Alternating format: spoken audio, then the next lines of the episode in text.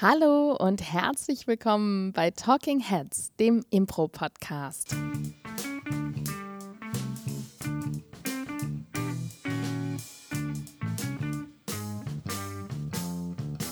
Und an meiner Seite heute der Deutschlandreisende, so ein bisschen, ein kleines bisschen zerknautscht, aber jetzt auch wieder richtig zu Hause angekommene Paul Ziemer. Hallo, hier ist Schnupfmann und mir gegenüber sitzt äh, auch Deutschlandreisend, nicht so verknautscht irgendwie, äh, Claudia Behlendorf.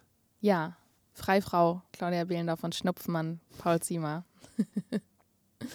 ja, wir waren in Köln das Wochenende es war richtig, richtig schön bei Lena und Anni von Impro Köln. Und, aber es sitzt uns noch so ein bisschen in den Knochen. Ne? Also ich fühle mich schon, ja, also ich merke ich merk das immer, wenn wir das ganze Wochenende Programm hatten und die Woche dann irgendwie direkt wieder losgeht. Also so wie jedes Wochenende meinst du? es gibt Ausnahmen. Ich würde sagen tatsächlich, dass wir jedes Wochenende irgendwie irgendwo sind, ist schon ziemlich die Regel. Oh, und da höre ich doch eine Überleitung trapsen. Wir reden nämlich heute über Fuck the Rules. Wozu brauchen wir überhaupt Regeln im Impro-Theater? Oder brauchen wir die überhaupt? Fragezeichen, Fragezeichen. Ja. Es ist ja jetzt Frühling langsam wieder und da muss man jetzt gucken, was man macht. Ähm, viele Leute sind alleine zu Hause und dann äh, dachten wir, bringen wir euch Fuck the Rules wenigstens mal als mögliche Frühlingsbegleitung.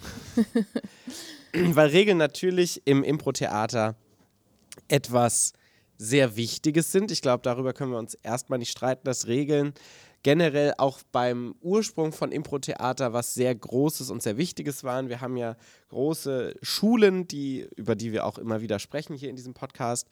Und diese Schulen unterscheiden sich ja eigentlich hauptsächlich darum, was die Regeln sind, beziehungsweise was für Regeln sie aufgestellt haben, beziehungsweise in welcher Form. Ähm, Claudia Behlendorf hat gerade schon ihr Buch, vielleicht hört ihr es schon, äh, äh, schon ein bisschen ähm, flattern an der Seite. Das sind die Seiten. Denn äh, es wird wieder historisch, Claudia Behlendorf. äh, genau, ich dachte, wir gucken uns mal an, wo der Ursprung ist. Also, ich war mir nicht sicher, vielleicht wolltest du auch einfach was lesen, während ich spreche. Mein ähm, persönlicher Ursprung oder meine erste Berührung mit Fuck the Rules war übrigens, als ich wirklich angefangen habe, Impro-Theater zu machen mit Chris Hausmann und ähm, Uli Jungblut, Ulrich Jungblut. Das waren meine beiden Impro-Lehrenden an der Uni. Da habe ich so einen Kurs gemacht wöchentlich. Und Chris trug fast immer ein T-Shirt, auf dem stand Fuck the Rules. Und ich fand das immer sehr beeindruckend anarchisch. Und es hat mich auch ein bisschen eingeschüchtert, weil ich da so, also man muss ja auch dazu wissen, dass ich zu dem Zeitpunkt Jura studiert habe und mhm. generell eigentlich schon ein Mensch bin, der ähm, die Sinnhaftigkeit von Regeln einsieht. Und dann kam ich da zu diesem Impro-Kurs und dann war da dieser coole Dude mit den Rastas und den Cargo Pants und dann diesem T-Shirt, auf dem stand Fuck the Rules. Hört sich, um ehrlich zu sein, eher nach so einer Geschichte aus der 9. Klasse an.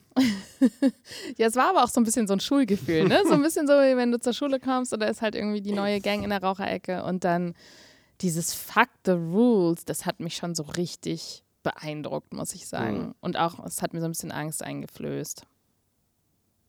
Ja, aber das war, das war meine Historie. Genau, du meintest aber nicht meine, meine Ursprünge, sondern rein historisch. Wir haben ja schon mal hier im Podcast gesprochen über die Ursprünge des Impro-Theaters und ähm, über Elaine May, groß, große, wichtige Frau des Impro-Theaters. Und ähm, die und Ted Flicker haben zusammen die sogenannten Westminster Place Kitchen Rules aufgestellt, als wahrscheinlich die ersten historisch übermittelten Regeln des Impros, quasi die Steintafel Gebote. der zehn Gebote des, des Impro-Theaters. So, 99 Thesen meinte ich. Ah ja, oder das. Die an die Wände geklopft wurden von ihnen, ja. als sie durch New York gezogen sind oder durch England, äh, Amerika. Ja. Eins dieser englischsprachigen Länder oder Städte. Schottland, Irland. ähm, und Ted Flicker ist auf jeden Fall so richtig ähm, so richtig überzeugt auch von den Regeln. Also ich habe ein Interview mit dem gelesen, das habe ich hier auch. Ähm, und da sagt er schon, dass diese Regeln eigentlich das sind, was, was einfach immer funktioniert hat damals. Und ähm, Moment, ich gucke mal gerade nach seinem. Claudia hat das Buch gerade von sich gestreckt. Sie ah, ja. hat quasi ihre Lesebrille auf und sucht gerade nach den Zeilen. Es ist ein etwas vergilbtes Buch. Ich weihe euch mal gerade in die Szenerie ein. Something Wonderful Right Away heißt das Buch. An Oral History of the Second City and the Compass Players bei Jeffrey Sweet. Wir hören mal rein. Out of these conversations, und damit meint er eben diese Küchenunterhaltung, die Elaine und er immer morgens nach der Show hatten. Also sie würden abends dann diese Show spielen oder haben abends die Show gespielt und am nächsten Morgen haben sie sich mega verkatert an diesen Tisch gesetzt, das alles analysiert, was hat funktioniert, was hat nicht funktioniert und quasi daraus kondensiert, woran könnte das gelegen haben. Was ist ein gemeinsamer Nenner von den Szenen, die funktioniert haben? Dann haben sie das formuliert und haben das dann abends in der Show wieder ausprobiert, getestet, also ein bisschen so ein wissenschaftlicher Aufbau eigentlich, also These und dann äh, Praxistest. Oder Nudeln gegen die Wand werfen. Genau. Und äh, genau das, Nudeln gegen die Wand werfen. Und dann haben sie sie zu einer richtigen Regel erhoben, wenn sie wirklich immer wahr war. Und er sagt, out of these conversations, the kitchen conversations, Elaine and I worked out a series of techniques. A set of rules for public improvisation. Da macht er auch nochmal einen sehr großen Unterschied, dass es natürlich privat improvisieren gibt, wie zum Beispiel an Schauspielschulen, für einen selbst, zur Selbstfindung, zur Kreativität, zum ähm, Proben der Spontanität, aber dass es eben was anderes ist, ob du ein Publikum entertainen möchtest. Was ja in einer gewissen Hinsicht schon an sich eine Regel ist, fast schon. Ja, das stimmt. Oder ein Prinzip, ja. Ja. We would take these into rehearsal during the day and in the evening try them on stage. We experimented with them and they, also die drei Regeln, um die es geht, proved out 100% of the time.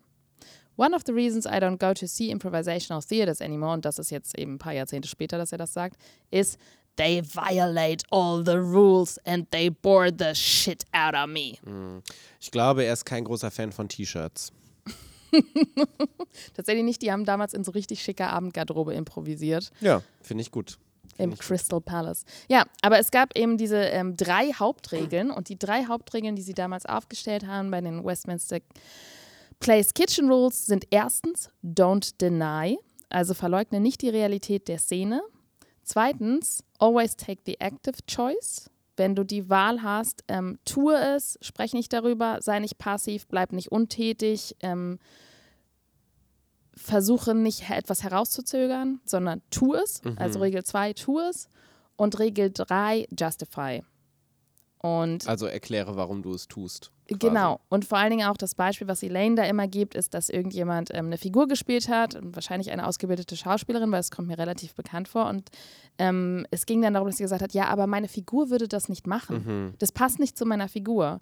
Und dann hat Elaine gesagt, ähm, oder ich kann nicht rechtfertigen, wie soll ich rechtfertigen, dass diese Figur das macht? Mhm. Und dann hat Elaine gesagt, im Impro-Theater ist dein einziger Job zu rechtfertigen, Mhm. warum deine Figur das macht. Und es gibt nicht dich und die Figur. Du bist die Figur.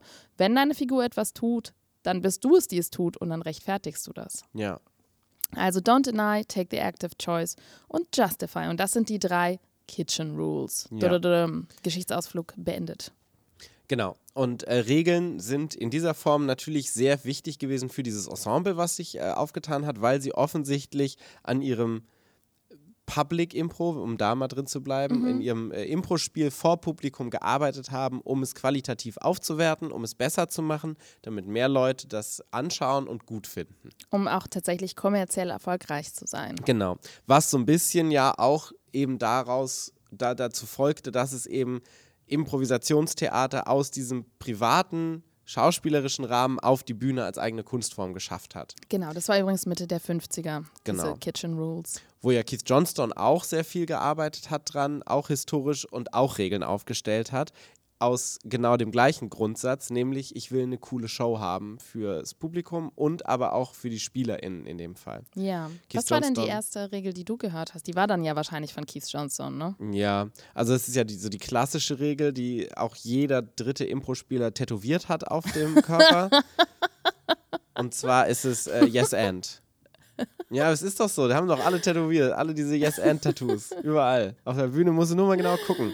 Musst du kleine kleines Ratesuchspiel für jeden für jeden Zuschauer, jede Zuschauerin. Einfach mal gucken, wo hat sich das kleine Yes and Tattoo versteckt. Ja, aber das ist ja so die klassische Regel. Also du sagst, was ja auch letztendlich darin steckt, so ein bisschen in den Three Kitchen Rules. Du sagst ja im Sinne von, du sollst nicht denyen, du sollst es nicht verneinen, was du hast und du sollst noch was drauf aufbauen. Das heißt, du sollst auch aktiv sein. So. In einer gewissen anderen Hinsicht, aber im Kern ist es sehr ähnlich gehalten. Und äh, in der Hinsicht ist vielleicht der Vergleich zur Religion gar nicht mal so fehl am Platz, den wir vorhin aufgemacht haben, weil es gibt ja auch in diversen Religionen äh, diverse Regeln, Gebote, Gesetze, die du hast, mhm. die sich anders anhören, aber im Kern irgendwie immer so ein bisschen gleich sind. Die goldenen Regeln hatten wir, glaube ich, damals mal im Religionsunterricht wurden das genannt. So die Regeln, die irgendwie, egal welchem Glauben du angehörst, immer ähnlich sind. Mhm. Oder auch philosophische Regeln. Ne? Also so die goldene Regel ist ja, was du nicht willst, was man dir tut, das fügt auch niemand anders zu. Der kategorische Imperativ genau. von Kant meinst du wohl? Genau. Ja, ähm, ich, das war, glaube ich, auch die erste Regel. Ich überlege gerade, wenn ich mich an die Rasterzeit mit Chris Hausmann zurückerinnere. ähm, ich glaube tatsächlich, dass die erste Regel, die bei uns in den Kursen so viel tatsächlich sei positiv war mhm. und nicht sagt, ja, es liegt natürlich nah beieinander, aber ich weiß noch, dass ich auf jeden Fall sehr gebremst wurde, weil ich negativ war. Mhm. So. Und man kann ja negativ sein und trotzdem Yes and sagen. Ne? Ja. Aber so dieses sei positiv, das erinnere ich auf jeden Fall noch sehr stark aus ja. der Anfangszeit. Ich glaube, es geht so ein bisschen einher. Yes and war, glaube ich, die erste Regel, die ich mitgenommen habe. Aber so die größte Regel, die mir so am meisten Kopfzerbrechen auch bereitet hat, war, da haben wir auch schon mal in einer Podcast-Folge ausführlich drüber gesprochen, blocken. Dass du darfst nicht blocken was ja auch in diesem Don't Deny drin steckt. Mhm. Und wo ich mir dann komplett den Kopf zerbrochen habe für, was heißt denn überhaupt blocken? Was, wann blocke ich denn, wann blocke ich nicht? Aber so dieses, du, also wirklich äh, gebotmäßig, du sollst nicht blocken. Ocken, Ocken. Ocken. Das weiß ich, dass das hat mir sehr, sehr viel den Kopf zerbrochen. Und dann war es dann irgendwann so, dass wir an Langform auch Impro gegangen sind. Und dann waren plötzlich andere Sachen wichtig als bei Kurzform Szenen, die wir gespielt haben. Mhm. Und dann weiß ich, ist mein Kopf komplett in sich implodiert, weil ich war ja, aber was gilt denn jetzt? Da lerne ich jetzt plötzlich die Heldenreise, die irgendwie auch eine Regel ist für Impro-Szenen. Ja. Aber was ist denn jetzt mit den Impro-Regeln, die ich bisher gelernt habe? Ja. Und ich weiß, dass ich da echt sehr verloren war für so ein halbes Jahr zwischen all den Regeln. Das tut mir leid, ich fühle mich so ein bisschen mitschuldig daran, mhm. dass das so gekommen ist. Ich meine, wir waren ja alle verloren, glaube ich. ähm, also jetzt haben wir ein bisschen so reingeschaut, was waren denn so oder was sind denn so die Regeln, die wir häufig hören? Und es gibt natürlich noch eine Million andere von, ähm, von Sätzen jedenfalls, die so rumschwirren in den mhm. meisten Kursen oder Proben. Was würdest du denn sagen? Brauchen wir denn diese Regeln? Sind das überhaupt Regeln? Was heißt denn Regeln bei Impro? Also ich würde sagen, wir brauchen die Regeln schon bis zu einem gewissen Grad unbedingt, mhm. wenn wir eben auf die, also wenn wir das machen wollen, was damals äh, die Leute gemacht haben, die in der Küche sich unterhalten haben morgens beim Frühstück nach der Show, nämlich, dass du Shows besser machen willst, dass du ähm, so ein bisschen auf die Bühne mit einem mit einer Qualitätssicherung gehen willst, brauchst du erstmal gewisse Regeln, um zu gucken, was funktioniert denn überhaupt, was macht denn Impro überhaupt erst schauenswert. Ja. Und in der Hinsicht finde ich gerade im Entstehen nicht nur historisch, sondern für dich als Impro-Spielerin, für dich als Ensemble brauchst du Regeln, in denen du dich ähm, erstmal bewegen kannst. Wie beim Kind. Ja. Ein kleines Kind braucht Regeln. Ja, da gibt es auch unterschiedliche Ansätze. naja, also schon Regeln, aber schon auch die Erfahrung, die Regeln zu brechen und zu gucken, was dann funktioniert oder was dann passiert, ist ja auch äh, ein großer Teil von Regeln aufbauen. Nämlich diese Regeln zu brechen mhm. und zu gucken, was dann funktioniert, was dann passiert, wenn Total. du sie brichst. Also ich glaube, was auch nochmal wichtig ist, ist, mh, mm, es gibt, glaube ich, so etwas, so einen Unterschied zwischen einer Philosophie oder ähm, einer, ich sag mal, gemeinsamen Wertevereinbarung, die du hast als Ensemble. Mhm und da würde ich schon sagen, dass es ziemlich. Ähm, du sprichst auf die Mainzer Verträge an. dass es auf jeden Fall bei uns schon so eine zugrund oder ein zugrunde liegendes Prinzip gibt, was auf jeden Fall ist ähm, Wertschätzung. Mhm. Das haben wir auch in unsere Vision geschrieben, so, ne? Ich meine, es steht auf dem bunten Post-it, das ist auf jeden Fall wahr. ähm, dass wir eben wertschätzende Comedy machen wollen, dass wir wertschätzend mit den Menschen in unserer Gemeinschaft umgehen wollen, wertschätzend mit den Mitspielenden, wertschätzend mit dem Publikum. Und daraus leiten sich natürlich ganz viele Dinge ab, die bei uns letztlich Regeln sind. Das heißt zum Beispiel so etwas wie, ähm, sei vorsichtig im Umgang mit dem Körper von jemand anders. Respektiere Grenzen der Intimität. Ähm, wir wollen keine rassistischen Bemerkungen, mhm. weil all das eben dieser Wertschätzung widerspricht. Ja, so also, Meta-Regeln so fürs Spiel erstmal genau. letztendlich. Und man kann natürlich sagen, dass aus dieser Wertschätzung den Mitspielenden und dem Publikum gegenüber sich letztlich auch diese ganzen konkreten Regeln ableiten. Also dieses Verleugne nicht die Realität. Denn du sollst wertschätzend mit den Angeboten deines Gegenübers umgehen. Ähm, also da, daraus folgt ja total viel. Kein Blocken, bla bla bla. Aber ich glaube, so in dieser konkreten Ausprägung, über die wir jetzt eigentlich sprechen, also ich sag mal, die technische spielerische, das technisch-spielerische Regelwerk. Wie spiele ich denn gut Impro? Ähm, da würde ich sagen, dass Regeln schon ein bisschen ein irreführender Begriff ist und es wahrscheinlich eher Empfehlungen sind oder vielleicht sogar einfach empirische Beobachtungen. Also in 95 Prozent der Fälle, wenn du das machst, kommt da eine gute Szene raus. Oder ist der nächste äh, Spielmove ein guter? Dann gibt es 5%, in denen stimmt das nicht. Aber wenn du, sage ich mal, anfängst und du brauchst ein bisschen Halt, dann ist es eine echt gute Idee, einfach mal das zu machen, statt das Rad neu zu erfinden. Ja, die Ausnahme bestätigt natürlich immer die Regel, was da ja irgendwie auch schon drin steckt zum grundsätzlichen. Oh, Paul Ziemer. Ja. also total. Ich, ich halte es letztendlich mit Impro-Regeln wie mit dem Borschen Atommodell. Ähm, dass du was so eins der Dinge war, wo ich mich in der Schule so am meisten drüber aufgeregt habe, äh, weil du in Chemie erstmal dieses Borsche Atommodell lernst, dieses Kugelatommodell. Und dann im nächsten Jahr lernst du ja, das war kompletter Bullshit. Ja. Hier ist das bessere Atommodell. Und dann ein Jahr später nochmal, ja, das war übrigens auch nicht wirklich gut, das Atommodell. Hier ist nochmal ein besseres. Und was meinst du, wie viel zwei mehr die inzwischen schon haben im Vergleich zu deiner Schulzeit? ja. du, du, hast gar keine ja. Ahnung mehr davon, was das eigentliche Atommodell ist. Wirklich gar keine Ahnung. Ähm, aber letztendlich ist es natürlich sinnvoll, weil es erstmal simplifiziert Sachen. Und äh, so dieses erste ja. Borsche Atommodell. Und das Simplifizieren von Sachen ist natürlich eine unfassbar wichtige Sache, weil du irgendwann sonst nicht mehr wüsstest, wo steht jetzt äh, dein Kopf im Wald. Ja, wie man so auch sagt. ein anderes deutsches Sprichwort. Wo steht mein Kopf im Wald? Wo habe ich den nochmal geparkt? Ja. Kann ich den irgendwie piepen lassen? Ja. ja, aber also äh, dementsprechend sind Regeln oder Empfehlungen natürlich unfassbar wichtig für eine Simplifizierung und eine Vereinfachung der Lernkurve. Genau. Und ich glaube, dass das, was, ähm, was Ted und Elaine in Mitte der 50er Jahre an ihrem Küchentisch gemacht haben, das machen ganz viele Impro-Ensembles in der Hundeschnüffelphase, also in der wir wissen nichts, wir kennen nichts, wir haben keinen Input und wir proben einfach, ja genau auf dieselbe Weise durch und dann nach einem Jahr oder zwei Jahren haben die auch rausgefunden, dass es halt hilft häufig, wenn man eher mal ja sagt oder wenn man sich zumindest zuhört, mhm. wenn man mitbekommt, was die andere Person macht, wenn man darauf aufbaut, wenn man aktiv wird, wenn man nicht nur passiv bleibt und redet. Das sind ja alles Dinge, das ist ja auch kein Hexenwerk. Ja. Das merkt man schon dann irgendwann. Aber es ist natürlich eine Art von Abkürzung von der Erfahrung anderer Menschen zu profitieren und zu sagen, so, ihr habt es schon 20 Jahre lang gemacht, das habt ihr festgestellt. Ich nehme das jetzt erstmal so an und mit und arbeite damit. Für eine gewisse Zeit jedenfalls. Ja kommen wir zurück zu dem T-Shirt. Glaubst du, Chris Hausmanns T-Shirt hatte recht?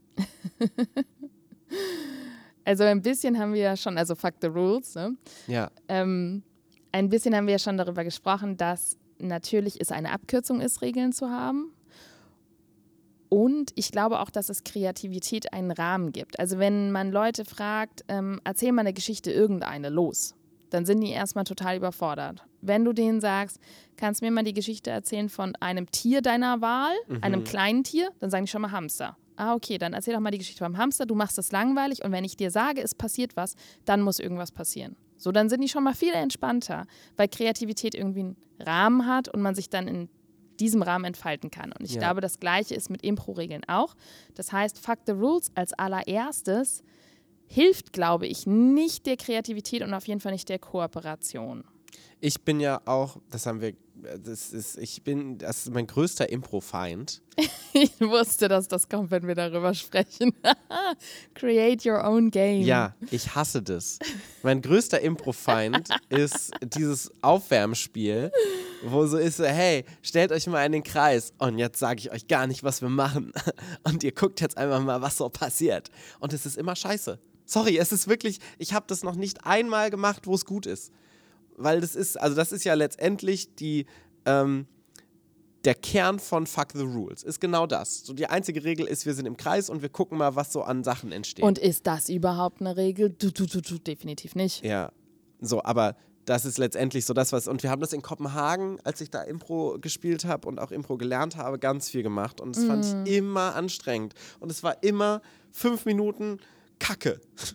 Was fandest du so anstrengend daran? Naja, das irgendwie. Ich glaube, es ist so ein bisschen auch dieser Selbst, dieses Selbstgefühl von, oh krass, wir fucken jetzt die Rules. So, wir gucken, was passiert. Wir sind anarchisch und rebellisch. Genau. Und es ist immer Und wild. un unstrukturiert, es ist immer ziellos und es ist immer irgendwie so Verwirrung. Weil irgendwie besteht immer dieses, diese Übung daraus, dass alle irgendwie so, hä? Was? okay, ich mach auch was. Oh, was? Äh, Wir machen jetzt alle. Äh, Okay. Oh, oh, krass, du hast das gemacht. Ja, ja, Impro. So, aber das ist letztendlich ich glaube, was meistens entsteht, Aber ich muss ganz ehrlich sagen, es ist nicht so weit weg von der Realität.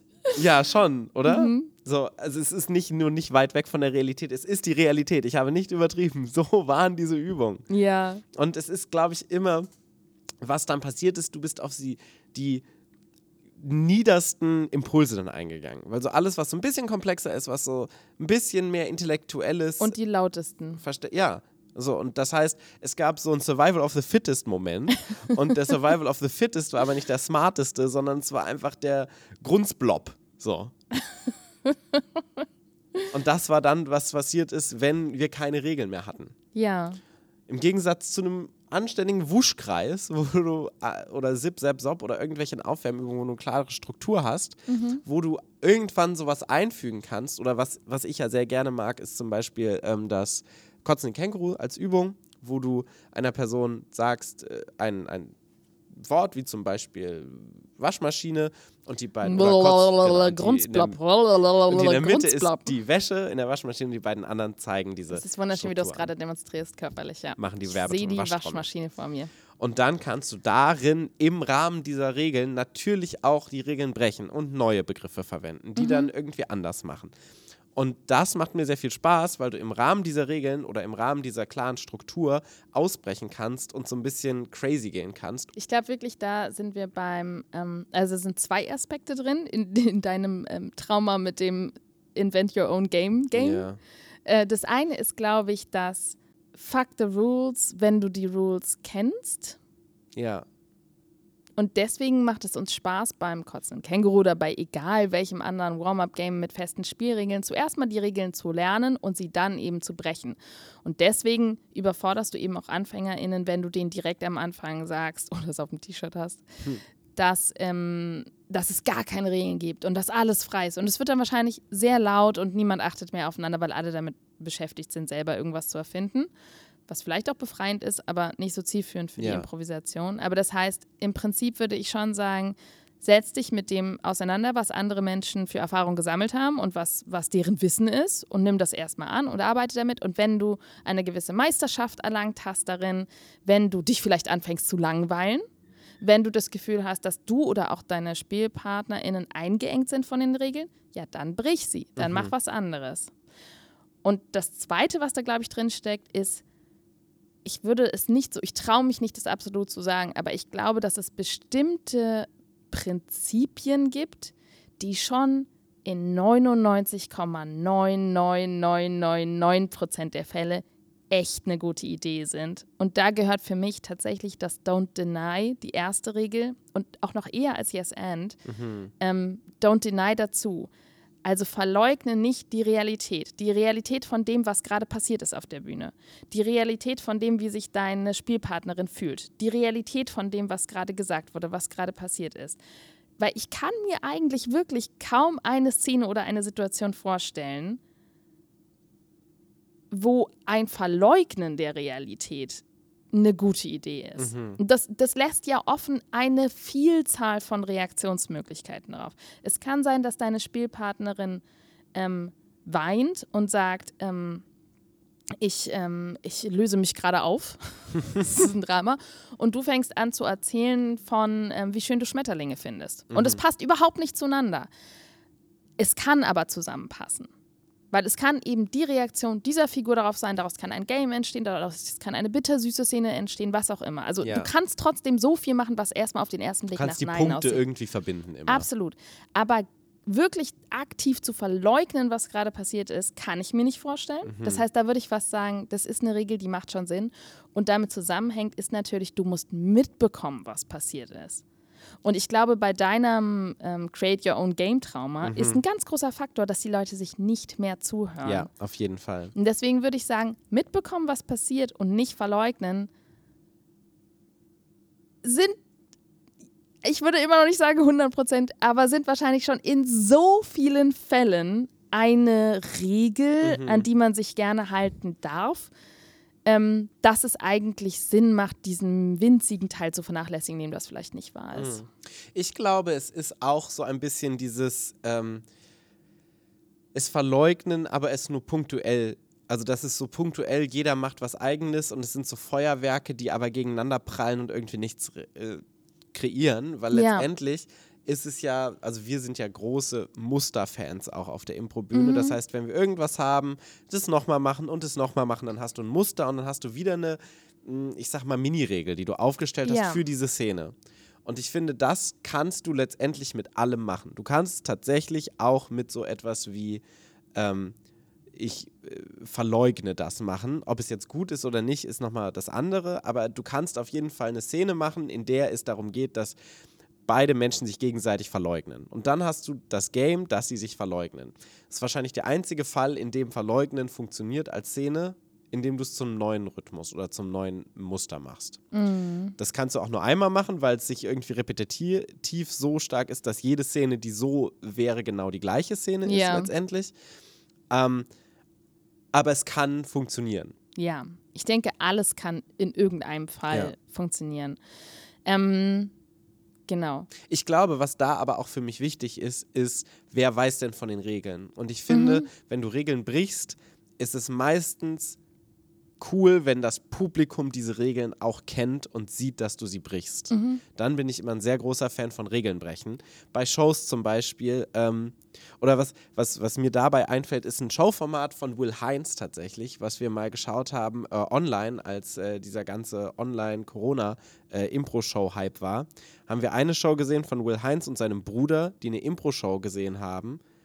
Und die haben die kommentiert Ja, und haben so konstant quasi abgenördet über die Szenen. So, ah ja, da hat sie gerade die Based Reality erschaffen. Sehr gut. Da hat sie gerade ihre Beziehung zu dem, äh, zu dem Gegenüber erklärt. Was ein ganz klarer Regelbruch ist zu was machst du in der Impro-Show. Du Ja. spielst nicht die Szene, sondern du kommentierst die Szene. Was für uns natürlich funktioniert, weil wir die Regeln, die gebrochen werden, ken äh, werden kennen. Wenn jetzt jemand das als erste Impro-Show sehen würde und noch nie Impro gesehen hätte vorher, würde diese Person denken, hä, was ist das? Das ist Impro? Das ist ja komisch. So, und das ist ein schönes Beispiel für, wenn du die Regeln kennst, kannst du sie brechen und hast dann irgendwie nochmal so einen Meta-Humor, den du draufsetzen kannst. absolut. Und ich glaube, da sprichst du auch noch einen wichtigen Punkt an, was natürlich die Sinnhaftigkeit von Regeln angeht und dass die kontextabhängig sind. Und dein Will Heinz-Format funktioniert eben für Impro-Spielende. Ja. Für ein anderes Publikum wird das nicht ähm, funktionieren. Und ich glaube, das ist, also Schritt eins ist meiner Meinung nach schon, die Regeln kennen, kennenlernen und auch erstmal anwenden. Dann kann Schritt zwei sein, sich zu fragen, welche Regeln ergeben Sinn für mich und was ist der Kontext? Machen die Sinn in dem Kontext, in dem ich sie gerade anwende? Also sie zu hinterfragen und sie dann eventuell auch zu brechen. Ja. So, das sind so die drei Sachen. Und ich glaube, eine letzte Sache, die wir ja auch wirklich ähm, häufig in unseren Kursen auch sagen, ist der Satz, den ich von den Crumbs das erste Mal gehört habe, ähm, von Lee. Lee White, ein fantastischer Impro-Spieler, ein Teil von den zwei Spielenden von den Crumbs, die, äh, der in Berlin ist gerade, ne? Ja, genau. Ähm, und der hat gesagt, the flow is more important than the rules. Womit wir auch bei deinem, bei deinem ähm, Game-Trauma wieder sind. Weil wenn jeder anfängt, irgendwas zu erfinden und sich nicht mehr zuzuhören und zu achten, dann verlieren wir den Flow. Ja. Und dann haben wir zwar keine Rules mehr, aber auch keinen Flow. Und ich glaube, Regeln brechen, ja, solange der Flow erhalten wird. Ähm, Regeln befolgen, ja, solange der Flow erhalten bleibt. Mhm. Voll. Und ich finde, letztendlich ist das eigentlich das äh, zusammengefasst, so dieses, du darfst nichts zu dogmatisch nehmen. Ja. Am Anfang ist es total in Ordnung, wenn du Sachen für dich dogmatisierst, um dich daran lang zu hangeln. Aber du solltest sie nur so lange dogmatisieren, wie sie dir helfen. Wenn sie dir nicht mehr helfen und dich behindern, irgendetwas Neues zu lernen oder irgendetwas Neues zu machen auf der Bühne, wo du dich selbst auch mal überraschen kannst, vielleicht auch mal ein Risiko eingehen kannst, oh, Verweis zur letzten Folge, ähm, dann ähm, kannst du kannst es gerne auch mal äh, brechen. Ja. Ich finde, das war eigentlich auch schon fast eine Zusammenfassung von unseren Erkenntnissen in dieser Folge. Also Regeln ja, der Ursprung schon war ein empirisches Beobachten und nicht ein so sollte es sein. Ich, äh, Gott schreibt auf die Steintafel, sondern es waren. Ähm, Ich glaube, Gott hat das auch empirisch beobachtet. der hat sich die A. Menschen angeschaut und hat sich gedacht, das funktioniert. Oh, das ist eine interessante Theorie, Potzi, die kannst du doch nicht hier so am Ende nochmal aufmachen. Der Gott hat es so beobachtet und war so, Nee, das ey, das, wenn die sich nicht. nicht töten, wenn die sich nicht töten, dann funktioniert es richtig gut. Das muss auf die Steintafel. Ich glaube, so war das. Ähm, dann sind viele Regeln rückführbar auf ein Werte. Ähm, Verbund oder ein Prinzip, zum Beispiel bei uns ist es die Wertschätzung und daraus ähm, lassen sich auch so ein paar ultimative Grenzen ableiten.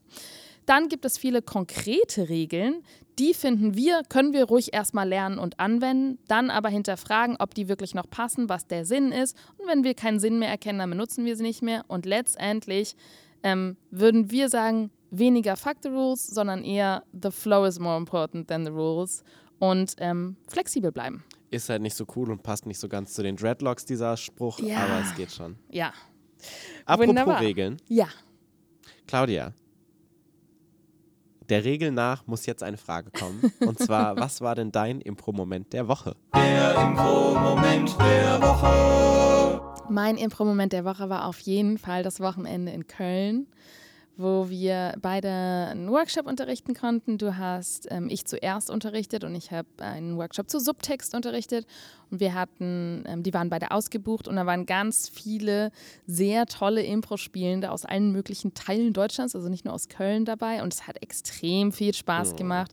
Lena und Anni waren so fantastische Gastgeberinnen. Du Lena Breuer und Annika ja, Bullmann. Du warst noch mit Lena in einer Sauna und in einer Badewanne, wo ihr irgendwie Unterwassermusik zusammen gehört habt. Es hört sich weird an, wenn du sagst, dass ich mit Lena in einer Badewanne war und Unterwassermusik gehört habe. Ich stelle mir dann so unser, mit so einem Schaumbad vor, Ja. wie wir uns da so, ja, so ungefähr war es. Also ehrlich gesagt habe ich es mir genau so vorgestellt. Im war so- Neptunbad Es in war so ein Köln. riesiges Becken, wo du so, ähm, so Poolnudeln hattest, die konntest du so unter deinen Nacken und unter deine Füße legen und dann bist du so free-floating im Wasser gewesen und hattest so diese Unterwassermusik. Es war fantastisch. Neptunbad in. Köln, große Empfehlung. Ja, und dann haben wir abends noch eine Show gespielt, weil ähm, Lena und du, ihr wart ja total tiefenentspannt nach eurem Wellness-Tag. Ja, danach aber auch nicht mehr.